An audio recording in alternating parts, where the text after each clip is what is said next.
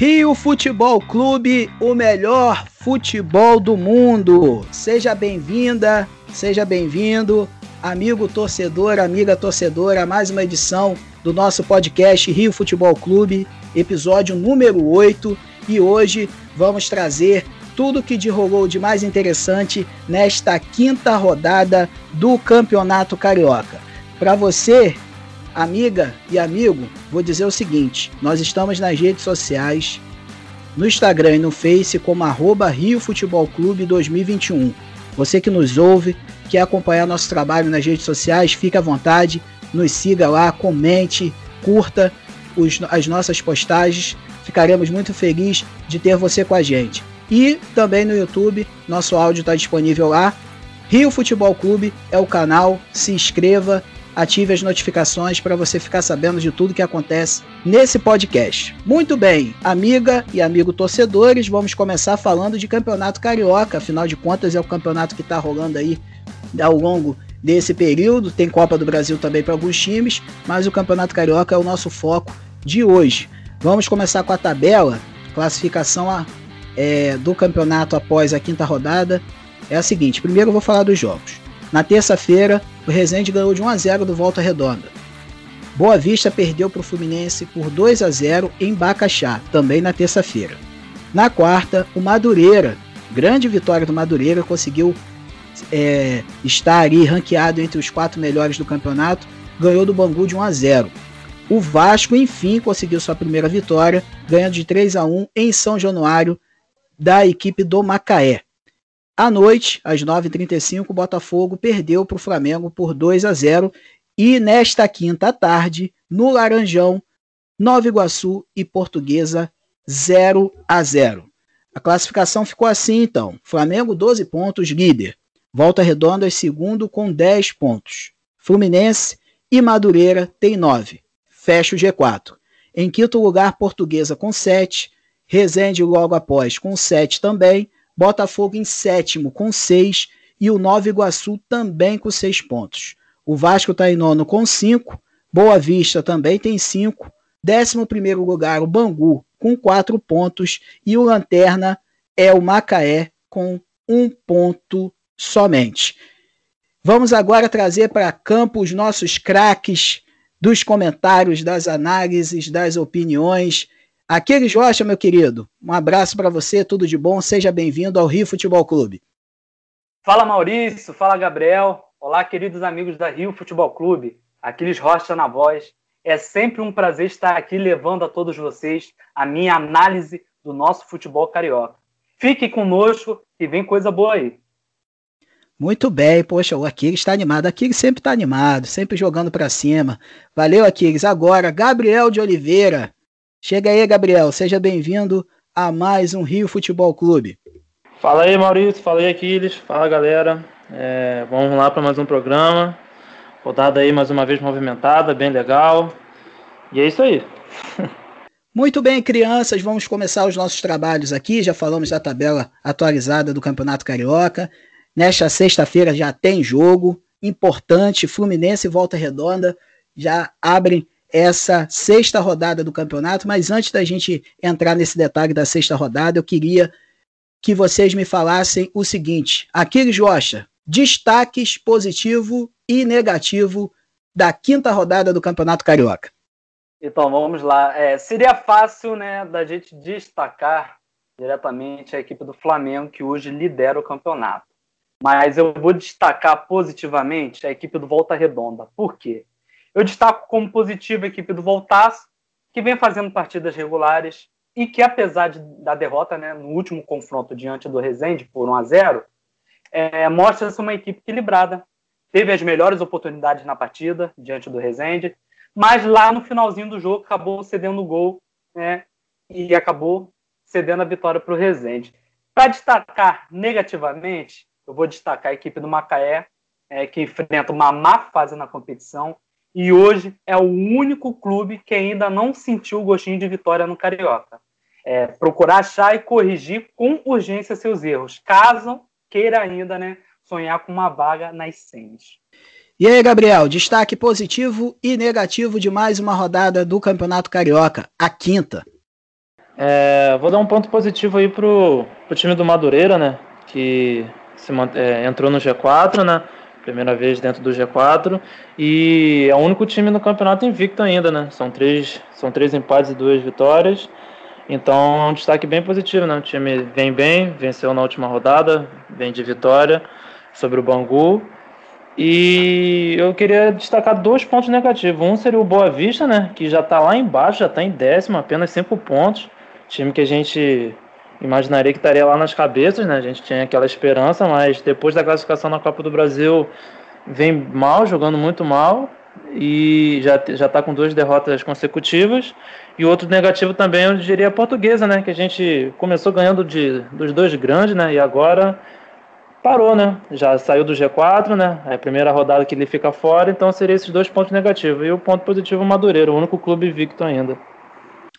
Bem, galera, seguindo essa resenha aqui inicial, outro assunto também que eu queria trazer para a mesa aqui é o seguinte, cara. Ontem, ontem, leia-se é, quarta-feira, tá? É, a CBF, em reunião com os clubes, decidiu é, adotar uma medida que é a seguinte: vai rolar agora um, um, uma, um, uma limitação de técnicos circulando dentro do, das séries A e B. O que, que é isso? Só vai poder é, ser demitido uma vez, do, ou se não me engano, duas vezes o técnico, e esse técnico só pode pedir demissão duas vezes. Ou seja, se ele, se ele, e se por acaso o clube demitiu dois. O, esse terceiro técnico tem que estar trabalhando há no mínimo seis meses no clube. Ou seja, tem que ser aquele cara que faz parte do, da comissão é, fixa, de, a comissão técnica fixa do clube, tipo Marcão, Maurício Souza, essa galera aí que faz parte dessas comissões. Ou seja, então vai limitar bastante essa dança das cadeiras dos técnicos do fute, de futebol. E um, um ponto interessante, puxando aqui para o nosso quintal, que é o Rio de Janeiro, é que o Flamengo foi o único clube da Série A do Rio, tá? Que votou contra. O Fluminense votou a favor. E pela informação que nós temos do GE relacionada aos clubes da Série B, a informação não é precisa, mas o que dá a entender é que Vasco e Botafogo também foram favoráveis a essa medida. Aquele Rocha, o que, que você acha a respeito disso? É, isso vai resolver? Não vai resolver? É, não serve para nada? Enfim, cara, dá a sua opinião a respeito sobre essa questão do rodízio dos técnicos. Bom, eu, eu acho legal, eu acho bacana, é, mas ao mesmo tempo eu, eu entro numa concordância, mas também discordo um pouco. É, eu acho bacana porque isso faria com que os clubes é, querendo ou não, de forma base, básica, assim, obrigatória, desse o tempo, né, uma estimativa, assim, um tempo bom para que o treinador que, né, que esteja à frente ao clube é, coloque o, o, o futebol ao seu molde, né, é, consiga formatar a equipe né, do determinado clube que seja a, a sua maneira, ao seu futebol é, cria-se né, esse espaço-tempo para que haja né, evolução. Só que, ao mesmo tempo, a gente vê é, é algo muito assim cultural né, no nosso futebol brasileiro, de onde quando não, não, não há resultados, né, há equipes que aparentemente assim, né, há a necessidade de resultados é, para ontem, né, é... Muitas das vezes eu também concordo de que a troca de técnico dá um, dá um gás. Né? A gente observa isso. Às vezes assim, uma equipe não vem, não vem com, com boas atuações. É, parece que a gente enxerga até muitas das vezes o corpo mole do atleta, do jogador. Às vezes né, cria-se uma rincha né, dentro da direção, é, com a comissão técnica, ou os próprios atletas né, com o técnico quer que seja. E aí, né, os resultados não vêm. Aí troca o técnico, né? Vai lá, faz a troca do técnico e os resultados começam a vir. Só que muitas das vezes os resultados vêm, né, assim, de início, mas logo se perde. Eu acho bacana que né, vai ser algo que vai dar é, para os técnicos o tempo suficiente, né, um bom tempo, né, para poder mostrar trabalho, mo mostrar que está é, como que eu posso dizer, é, com qualidade, né, para poder estar frente a determinada equipe. Mas eu também eu vejo é, é, quando quando vai cara vai existir muito do seguinte, como o clube pode demitir dois técnicos, é, duas vezes, né, o máximo o técnico na, na temporada, né, no Brasileirão, mas caso o técnico peça para sair, não vai ser contabilizado essa demissão, não é contabilizado. Cara, vai rolar muito do seguinte, olha só, você pede para sair que a gente vai te pagar, tal. E não contabiliza de qualquer forma ou outra, né? Vai haver essa, essa rotatividade de técnico. Só que o que fica dentro disso são os custos, né? E vamos ver como que vai sair essa nova projeção aí. Mas eu acho bacana, mas discordo em certos pontos. Cara, eu só tô curioso com uma coisa. Um time prestes a cair para a segunda divisão. Tipo assim, faltando três, faltando seis rodadas, sete rodadas. Aí aquele cara perigando e, o, e os resultados não vêm e tal. Aí a torcida chega naquele frisson, né? Porque eu acredito que até, dependendo da situação, a gente não vai ter tão cedo torcida no estádio. Mas nas redes sociais e a pressão na mídia e tal, não, tem que mandar embora, tem que mandar embora. O dirigente fala assim: não, irmão, eu já demiti dois, não posso mandar o cara embora, não, a não ser que ele peça para sair. E aí, Gabriel, como é que vai ficar essa situação aí? Na, eu, eu realmente muito curioso para saber como é que os dirigentes, incompetentes na sua maioria, né? Vão saber lidar com essa questão de demissão de técnico, de contratação. Eu realmente eu estou bem curioso. Fala aí. É, vai ser uma situação bem engraçada, né? Mas é, eu acredito que tem os seus pontos bons e os seus pontos ruins, né? Alguns clubes podem se prejudicar né, durante o campeonato, né? Que às vezes planeja, acha que aquele é o cara certo, mas chega na hora não é. é a gente tem vários exemplos no futebol, né? E como a até disse, né? É cultural daqui, né? Essa dança dos técnicos. Mas eu acho que eu vejo até mais com positividade, né? Porque acho que agora vai ter que analisar direito um nome, né? Quando for contratar, não pode ser qualquer um, não pode ter dúvida, não pode ter 70% de, de certeza, não. Vai ter que ser 100% de certeza para não, não errar, né? E isso também é um pouco bom para os profits dos clubes, né? Porque para de pagar tanta rescisão de, de, com técnico que não é barato, como por exemplo o Flamengo tem aí até agora a dívida 16 milhões por aí mais ou menos com o Domenech e outros clubes também têm. Então pode ajudar nessa parte e acredito que seja só isso mesmo, né? De, de mais positivo, né?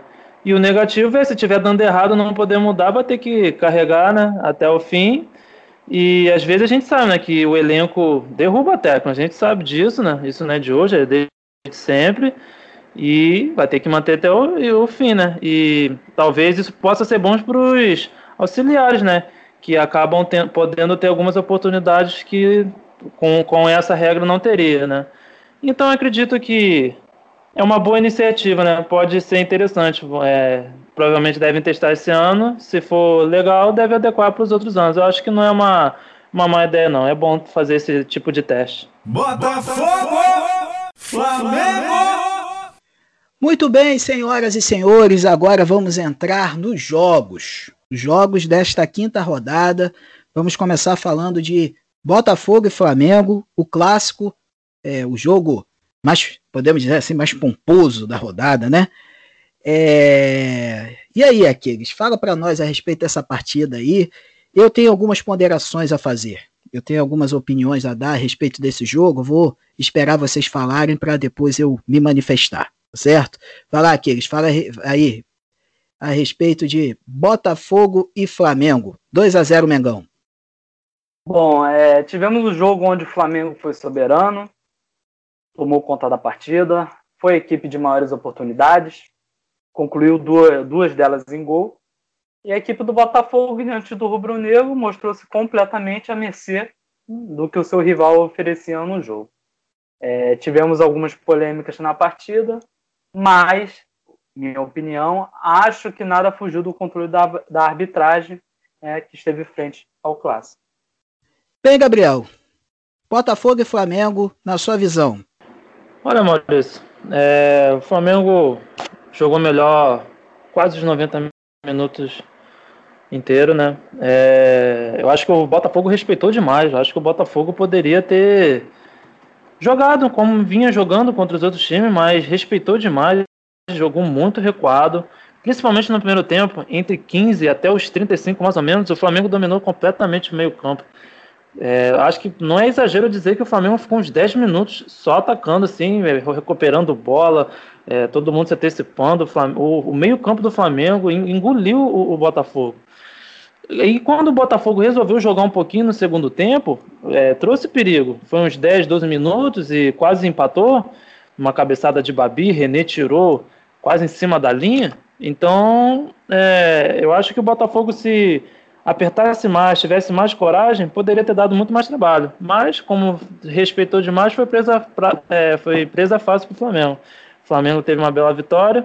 É, alguns nomes vão, vão surgindo bem, né? É, Mateuzinho, Renê, João Gomes, né? É, foram alguns dos destaques que eu vi no jogo, né? E o Muniz, né? Artilheiro agora da competição com cinco gols. Cinco gols. É, mostrou estrela, né? Entrou no começo do, do primeiro tempo, né? Pedro sentiu uma contusão, mas aparentemente nada grave.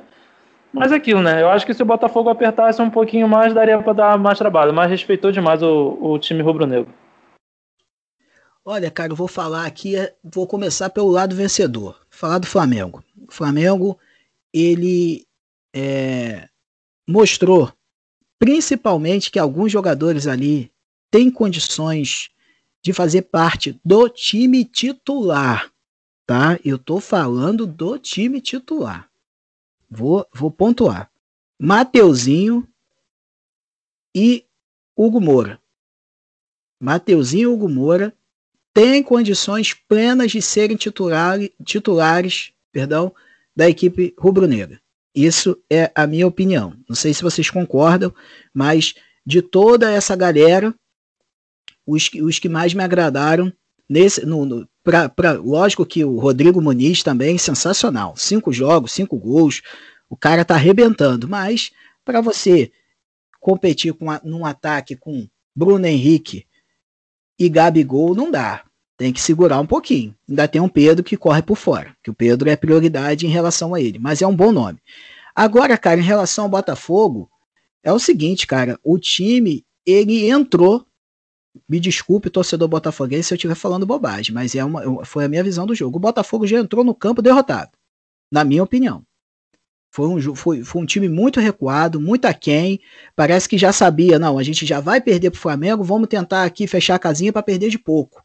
Foi essa visão que eu tive, porque em alguns momentos no segundo tempo, o Flamengo meio que esperou o Botafogo, ele cresceu um pouco na partida, teve aquele lance de bola parada, que foi uma falta, que a bola bateu em um, bateu em outro, o Babi ficou sozinho para fazer o gol, René tirou na, é, embaixo da trave praticamente, como o próprio Gabriel disse, mas eu achei o Botafogo um time muito acovardado. Eu acho que é, as, as variações que o Marcelo Chamusca conseguiu implementar no Botafogo infelizmente, nesse jogo não surtiram efeito e o Botafogo não chegou nem perto daquele time que duelou contra o Vasco e fez partidas interessantes contra os times no, nas primeiras rodadas. Estou falando besteira? Tô, ou, ou vocês acham que a superioridade do Flamengo é que abafou o time do Botafogo? Fala aí, Aquiles, a respeito dessa, dessa, dessa é, explanação feita pela minha pessoa. É, Maurício, eu estou em plena concordância com você. Como eu disse, né, como eu citei na minha fala, o Botafogo ficou completamente à mercê do que o Flamengo ofereceu no jogo. É, como o Gabriel mesmo citou, o Flamengo jogou. É, só o Flamengo aparentemente parecia querer jogar e jogou quase os 90 minutos sozinho. E foi basicamente isso que a gente teve nessa partida entre Botafogo e Flamengo. É, o Botafogo, cara, não se colocou para o jogo. E como o Gabriel mesmo citou, né, a, a, o desempenho que o Botafogo vinha né, é, realizando na, nos jogos passados é, era algo que a gente esperava é, que pudesse vir surgir diante de, de, desse confronto com o seu rival, o Flamengo, dentro desse clássico. É, eu esperava fosse ser um jogo é, assim, relativamente bom. Eu não digo que tenha sido um jogo bom, cara, porque justamente por conta disso. A gente teve um jogo onde uma equipe só basicamente jogou e ofereceu perigo e foi isso. É, como eu disse, digo novamente, Botafogo se colocou completamente a mercê do que o Flamengo é, ofereceu no jogo. Eu disse aqui no episódio passado, falando a respeito desse jogo, o seguinte: o Botafogo perder para o Flamengo é normal. É um resultado normal pela superioridade do elenco e as peças individuais que cada time possui. Agora, você entrar em campo com uma postura defensiva muito, muito, mas muito defensiva, podemos dizer assim, e é, abdicar totalmente do jogo, esperando o adversário no seu campo de defesa da maneira que foi. Pô, os dois volantes do Flamengo, o Hugo Moura e o João Gomes, jogaram na, praticamente na intermediária dentro da área do, do, do, do Botafogo, cara. Assim que foi assim que saiu o segundo gol do Flamengo. O Hugo Moura deu uma, uma pancada de fora da área, praticamente ali, como se fosse um meio de campo, um camisa 10 jogando ali próxima à área. Enfim, fala aí, Gabriel, a respeito disso e se as, é, as suas impressões, as suas considerações finais a respeito dessa partida Botafogo e Flamengo. É, basicamente é isso aí que vocês falaram, né? E até é, afirmando o que você falou, pô, teve duas bolas que o que teve finalização do João Gomes dentro da área. O volante estava toda hora dentro da área. Teve uma que ele bateu na trave, né? E outra o goleiro fez a defesa. É, o, como eu disse no, no comentário anterior, o, Vasco, o Botafogo respeitou demais o Flamengo, se acovardou, não quis jogar. É, como você disse, né? Entrou para. Sabia que ia perder, mas não sabia de quanto, né? Então o menos possível seria o ideal. É, o Botafogo se acovardou demais. Jogou, infelizmente, parecia um time grande contra um time pequeno, né? Que que a gente está até acostumado a ver durante os estaduais. É... E só destacar o que você falou, né? Tem alguns jogadores que podem ser titulares no, no Flamengo, né? Como, como o Mateuzinho e você falou o Moura, né? Eu também queria destacar o João Gomes, cara. Pô, ele joga demais também. Excelente jogador, excelente volante. E o Bruno Viana, caramba, ontem então jogou muito bem. É, faz uma leitura de jogo muito boa, se antecipa muito bem. É, pode, é, uma, por enquanto tem sido uma boa contratação, tem mostrado um bom trabalho. E eu acho que o Botafogo, infelizmente, eu acho que só só para destacar mesmo o goleiro Douglas Borges, que fez grandes defesas, que o Flamengo atacou e fuzilou bastante o gol dele. Mas tirando isso, todo mundo bem abaixo do esperado. Muito bem, a tabela é o seguinte: na sexta rodada, o Botafogo enfrenta no domingo tá certo? A equipe do Nova Iguaçu e o Flamengo enfrenta neste sábado às 9h05 o jogo vai passar pela rede Record, tá certo? Boa Vista e Flamengo. O jogo será naquele campo estupendo, maravilhoso, formidável de Bacaxá. Eu, como peladeiro que sou, infelizmente, em virtude da pandemia, eu não estou mais jogando meu futebol. Eu não jogaria naquele campo, em hipótese alguma. Imagine um jogador profissional jogar no campo daquele. E outro detalhe: o Corinthians joga nessa sexta-feira contra o Retrô pela Copa do Brasil em Bacaxá. O Fluminense joga em Bacaxá à tarde contra o Volta Redonda. O Flamengo pega o Boa Vista em Bacaxá. E acredite, senhoras e senhores, o Botafogo joga em Bacaxá no domingo. Ou seja, se o campo já é maravilhoso tendo jogo quarta e domingo, imagine com essa sequência de jogos avassaladora que até o Campeonato Paulista resolveu fazer parte do Rio de Janeiro. Vocês imaginem então como ficará o gramado de Bacaxá. Falando um pouco a respeito dessa partida, queridos. Aquiles, Boa Vista e Flamengo. O que, que você espera para essa partida? O Flamengo carimba mais três pontos e também Acompanho o relator Gabriel. Boa Vista tem decepcionado nesse Carioca, infelizmente. Um time que tinha tudo para conseguir uma colocação nessas, nessas as semifinais, mas infelizmente tem deixado a desejar. Fala aí, Aquiles, a respeito desse, dessa partida Boa Vista e Flamengo nesse sábado, 9 horas? Bom, pegando só um pouco do bonde aí, para falar um pouco sobre o campo aí do Boa Vista, lá em Bacaxá, cara, é, se, né, como você mesmo citou, jogos quarta, domingo, a manutenção está em falta, né? Imagina com essa sequência que vamos ter. Hoje nós temos ali, para um clube profissional, é, um campo que geralmente seria original, originalizado para um clube, um time de várzea. Essa é a verdade. É um, o campo está extremamente ridículo. Vamos, vou dar esse ponto. E vamos lá. É, Flamengo hoje, líder da competição. O Boa Vista, lá na Berlinda. É, e não, não era o que nós aqui esperávamos. Acredito que Maurício, claro, Gabriel e você, é, caro amigo aí da Rio Futebol Clube, não esperava que o Boa Vista estaria na situação que está é, atualmente no Campeonato Carioca. É, todos nós aqui enxergamos boa qualidade no plantel da equipe de Bacaxá. Mas os resultados têm sido amargurados, cara. Já o Flamengo é a contramão da situação do Boa Vista. Então, é, o, que, o que a gente esperava é o que hoje nós vemos, né? O Flamengo é o líder da competição. É o que a gente esperava e o que de fato hoje temos. É, Flamengo chega com favoritismo para a partida e projetando essa partida com o que temos visto de ambas as equipes, é natural né, e dizemos que vai dar Flamengo. Gabriel, antes de você falar, e retornando ao assunto do campo, os jogadores do elenco principal, os titulares, vão retornar na, na, na rodada número 7 contra o Bangu, em Volta Redonda. O gramado de Volta Redonda é um tapete. Maravilhoso.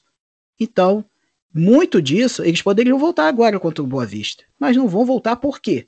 Muito motivado por causa do gramado, cara. Ali é, é, é o futebol, é, é, o futebol naquele, naquele gramado ali é realmente complicado.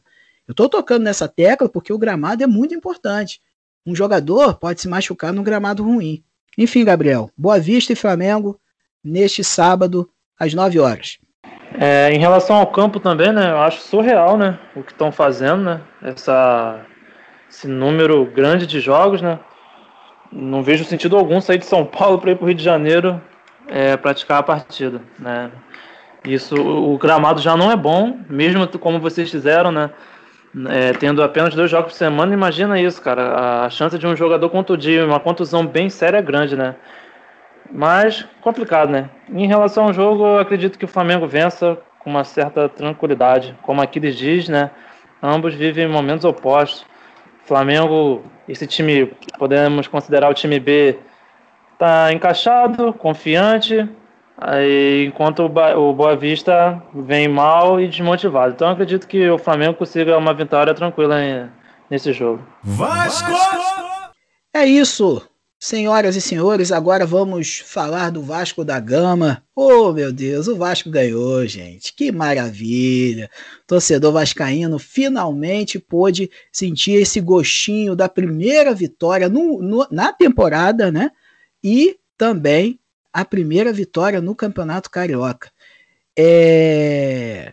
Balanço do jogo, tudo que você acha de interessante? O que você achou de interessante dessa partida, Kiggs? Vasco 3, Macaé 1. Bom, vamos lá. É, eu gostaria de destacar algo aqui no Vasco. Essa partida muito se diferenciou de todas as anteriores. E que é algo que eu venho né, pontuando e criticando. Que é o seguinte: o Vasco jogou o primeiro tempo e o segundo tempo. O rendimento se manteve. Isso é excelente. O Vasco, desde o apito inicial, propôs o jogo. Teve diversas oportunidades. Algumas faltou sorte, outras né, faltou a calibragem. Sofreu um empate ainda no primeiro tempo, mas aqui que está o, o, ponto maior né, positivo da equipe. A equipe não se perdeu, cara. O jogo, jogou seu jogo, foi soberana. Eu posso até dizer né, que massacrou a equipe do Macaé. 3 a 1 foi o placar final, mas que cabia muito mais. E é daí para mais, cara. O Vasco tem que jogar sempre como jogou essa partida diante do Macaé. Gabriel, meu nobre, esse é o caminho para o Vasco conseguir entrar nos trilhos a partir de agora, cara, porque realmente o que o, o que Aquiles falou foi interessante. A partida do Vasco foi uma partida de imposição. Por mais que o Macaé tenha crescido no segundo tempo e tenha dado um sufocozinho, mas é, é, a gente percebe que o Vasco, pelo menos, ele teve aquela altivez, né? Podemos dizer assim, para poder conseguir a vitória. É isso mesmo ou você vê de forma diferente, Gabriel? É, concordo em certos termos, né? O, realmente o Vasco foi, jogou muito bem, jogou os 90 minutos, né? Como aqueles frisou. É, abriu o placar no começo e né, ainda no primeiro tempo tomou um susto, né? A única chegada do perigosa do, do Macaé foi convertido o gol. Aí o torcedor provavelmente já imaginou: caramba, de novo, não vamos vencer. Mas não foi assim, o Vasco não se abateu, é, pressionou, apertou, marcou os dois gols, veio a vitória. É, é uma vitória muito importante para o Vasco, é, a confiança aumentar. Só que o Macaé, infelizmente, está sendo uma presa muito fácil. Pior time do campeonato, nenhuma vitória, um ponto só. É, é claro, é muito importante para o Vasco, mas precisa mostrar mais, né? É, mas o time mostrou uma, uma evolução sim e mostrou que teve garra, né? Porque tomou um empate ainda dentro do primeiro tempo, não se abateu, continuou pressionando o time do Macaé. O Macaé, depois que fez o gol, deu uma pequena melhorada, mas nada demais. O Lucão não fez nenhuma grande defesa. A única bola realmente perigosa foi o do gol. Então acredito que se o Vasco jogar mais com esse empenho, com essa gana nas outras partidas, pode ter resultados melhores. É, vocês estão tocando no ponto que justamente eu ia entrar, tá certo? A gente vai falar um pouco agora, projetando essa partida deste sábado. É, o Vasco da Gama enfrenta a equipe do Madureira. Então eu queria falar um pouco a respeito dessa partida e queria dizer para vocês o seguinte: eu na minha opinião, por mais que é, o Vasco tenha tido uma postura diferente, eu acho que o torcedor vascaíno tem que ainda segurar a onda. Tá? Uma, é como o Gabriel falou, Macaé é, tem sido uma equipe muito frágil. É, todas as equipes estão tirando uma casquinha do Macaé. Então, assim, vamos esperar. Esse jogo contra o Madureira é um jogo muito interessante para o Vasco. Esse jogo vai acontecer no Los na Baixada, às 15h30. Imagina o calor. Deve estar tá top, deve ser top lá, né? Enfim, então. E aí, Aquiles, eu queria que você falasse um pouquinho desse jogo e também se o torcedor vascaíno realmente tem que segurar a onda um pouquinho. A primeira vitória foi muito importante o resultado, beleza. O desempenho também foi um desempenho melhor do que as outras partidas, mas é, devagar candor que o Santa é de barro e fala um pouco dessa partida aí. É, o Vasco respira. É, ganha fôlego e moral para partir diante do Madureira. É, a equipe do Vasco de Macaé mostrou evolução. É, é, vamos ter nessa partida né, a demonstração se essa evolução é algo permanente, se for algo de momento. É, como foi citado aí, né, realmente o Macaé é uma equipe que foi uma tem vem sendo uma presa fácil na competição. É, mas tudo isso, né, já que mediante a situação do Vasco também, é vencer ou vencer. É, a equipe do Madureira é uma equipe que vem com moral, hoje é a quarta colocada na competição, mas é uma, é uma equipe que não aprofunda muito seu futebol. E quando venceu, foi um resultado simples de 1 a 0. É, eu vejo, quero ver e espero né, o Vasco favorito para a partida. Gabriel, meu querido, Vasco e Madureira. Madureira é a única equipe invicta do Campeonato Carioca. Se o Vasco ganha essa partida, já, já pode sonhar com essa vaga no G4 das semifinais, ou se o Madureira ganha, o Madureira ele vai tentar beliscar essa vaga indo para 12 pontos. Você acha que, que é, é, um jogo de importantíssimo tanto para o Vasco quanto para o Madureira? Sim, com certeza. É um jogo importantíssimo. Vejo mais, importan é, mais importante para o Vasco porque se, se uma eventual derrota acontecer, a, a chance da vaga fica ainda menor, porque vai ficar bem mais distante. O Volta Redonda, o Volta Redonda não, desculpa, o Madureira iria para 12 pontos, né? Iria ter a mesma pontuação no momento do Flamengo. É, então é um jogo de extrema importância para o Vasco, né? É, é, um jogo agora, uma, um, um, adversário mais difícil, é um horário complicado, como você disse, muito calor. É, o Madureira é um time que não faz muito gols, né? Mas também não toma muito. Tem a melhor defesa junto com o Flamengo, apenas tomou dois gols, marcou quatro. É, então é um jogo que possa mostrar se o Vasco realmente melhorou. Eu acho que esse jogo do Macaé não tem nem onda nenhuma para pegar, para se animar. É um jogo que era obrigação total do Vasco ganhar. O Macaé é muito mal, muito frágil. Então eu acho que esse é o jogo para mostrar que o Vasco realmente pode brigar pela vaga. Eu acredito que seja um jogo bem equilibrado. Eu acho que deve ser um jogo bem ruim, que não deve passar de um assim é, 1 a 0 um 2 a 1 no máximo. Não vejo muitos gols nesses jogos, não. Ambos têm um ataque bem, bem fraco nesse início de campeonato. Fluminense! Muito bem, torcedor tricolor, entre em campo agora o Fluminense. Vamos falar a respeito desse, dessa próxima partida. Nesta sexta-feira, 16 horas, Fluminense e Volta Redonda em Bacaxá, no estádio Elci Rezende. Aquiles, você falou que o Volta Redonda tem. É, você destacou positivamente o Volta Redonda. Eu, na minha percepção, olhando os jogos da rodada, eu acho que esse é o jogo mais importante da sexta rodada do Campeonato Carioca.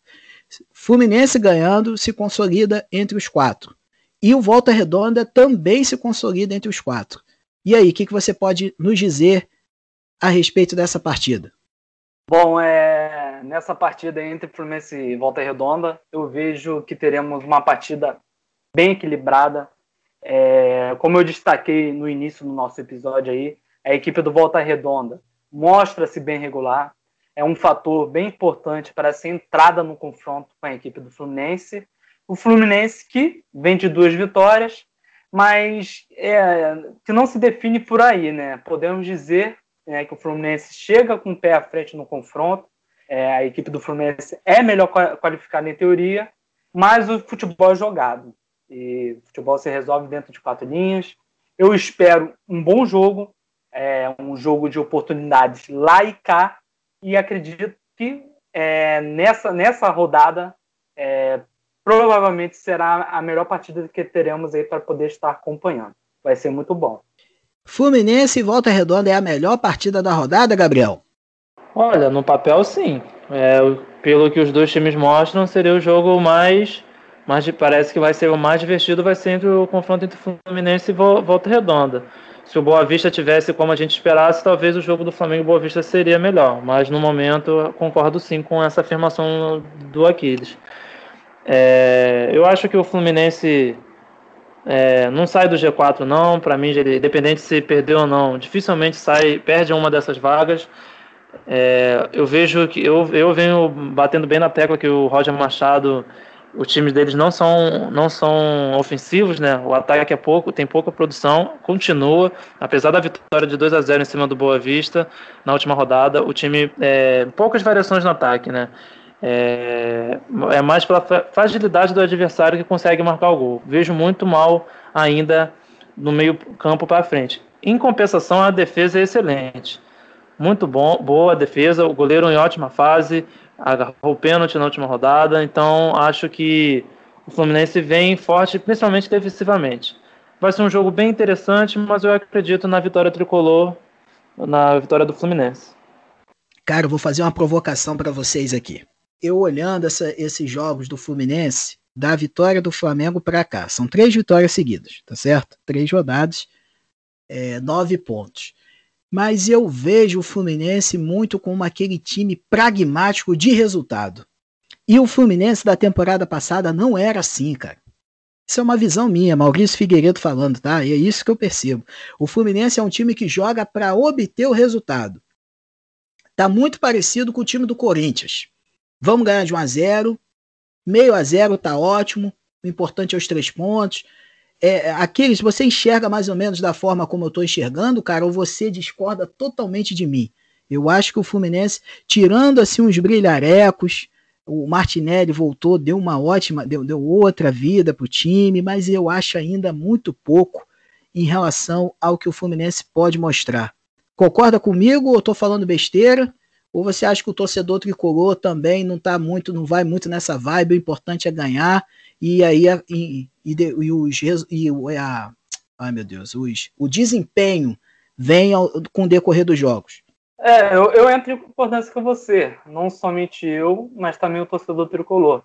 E apesar né, do clube vir de três vitórias seguidas, é, e, um, e dentre dessas três vitórias seguidas, uma diretamente com o seu maior rival, o Flamengo, é, eu, eu, acredito muito que ainda assim o torcedor gostaria de estar vendo o Marcão frente ao, Flam, a, ao Fluminense é, do que o próprio Roger Machado.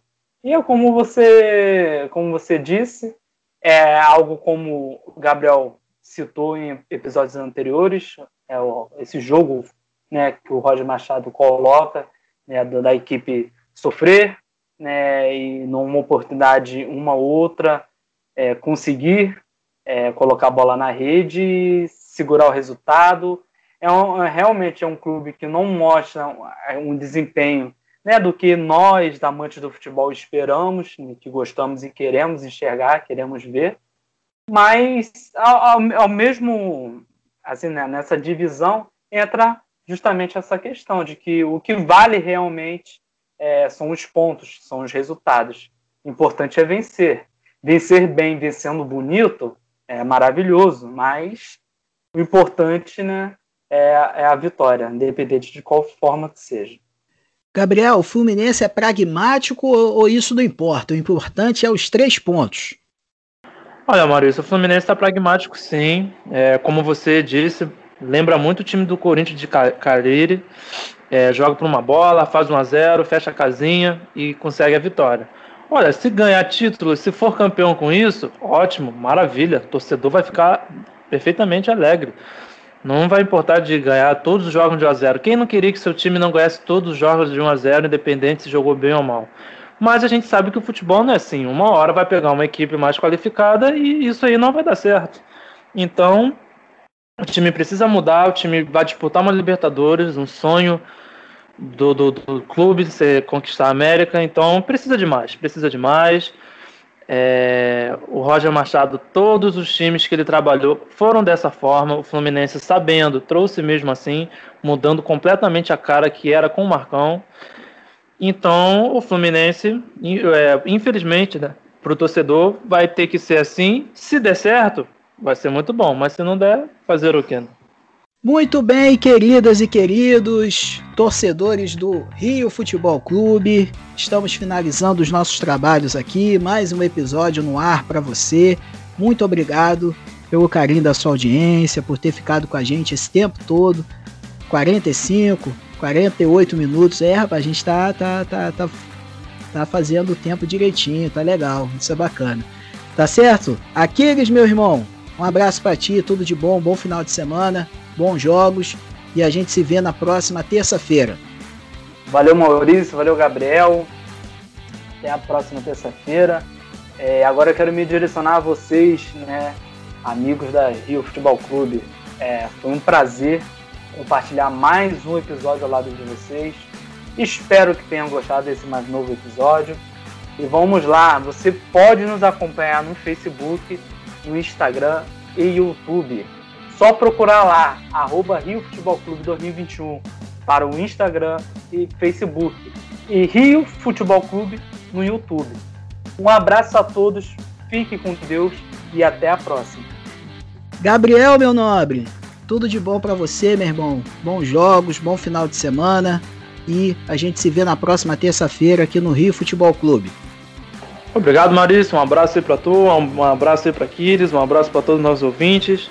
É, até a próxima terça-feira, onde a gente vai estar comentando mais uma vez sobre a rodada, rodada bem interessante. E é isso aí. Todo mundo se cuidando aí e todos fiquem com Deus. Até a próxima. E é isso que o Aquiles falou na despedida dele. Nos sigam nas redes sociais, arroba Rio Futebol Clube, no Instagram e no Face. E também é, se inscreva no nosso canal no YouTube, Rio Futebol Clube. Em breve, muitas novidades, tem coisa muito bacana vindo por aí. E em breve vocês vão ficar sabendo, você, amiga e amigo torcedores do Rio Futebol Clube. E é isso, eu sou Maurício Figueiredo. Vou tirando meu chapéu para você, aquele abraço, tudo de bom, bons jogos, se cuidem. Afinal de contas, estamos entrando hoje no decreto estadual que limita é, a circulação de pessoas, comércio, enfim, é o, é o famoso feriadão de 10 dias. Então, dentro desse período, se recolha, se cuide, só saia se for necessário, enfim, você sabe muito bem o que, tem que fazer e a gente mais do que nunca reza e torce para que isso acabe logo, para a gente voltar a ter uma vida normal ou um novo normal, mas sem esse vírus para apurrinhar a gente. Tá certo? Um abraço, tudo de bom, valeu, até terça que vem. Rio Futebol Clube, o melhor futebol do mundo.